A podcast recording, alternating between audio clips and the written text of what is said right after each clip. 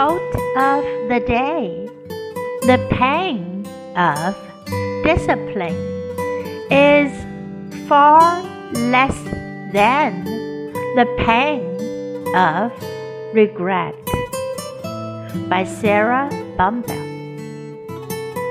自律之痛远小于后悔之痛。The pain of discipline is far less than the pain of regret. Word of the day regret, regret.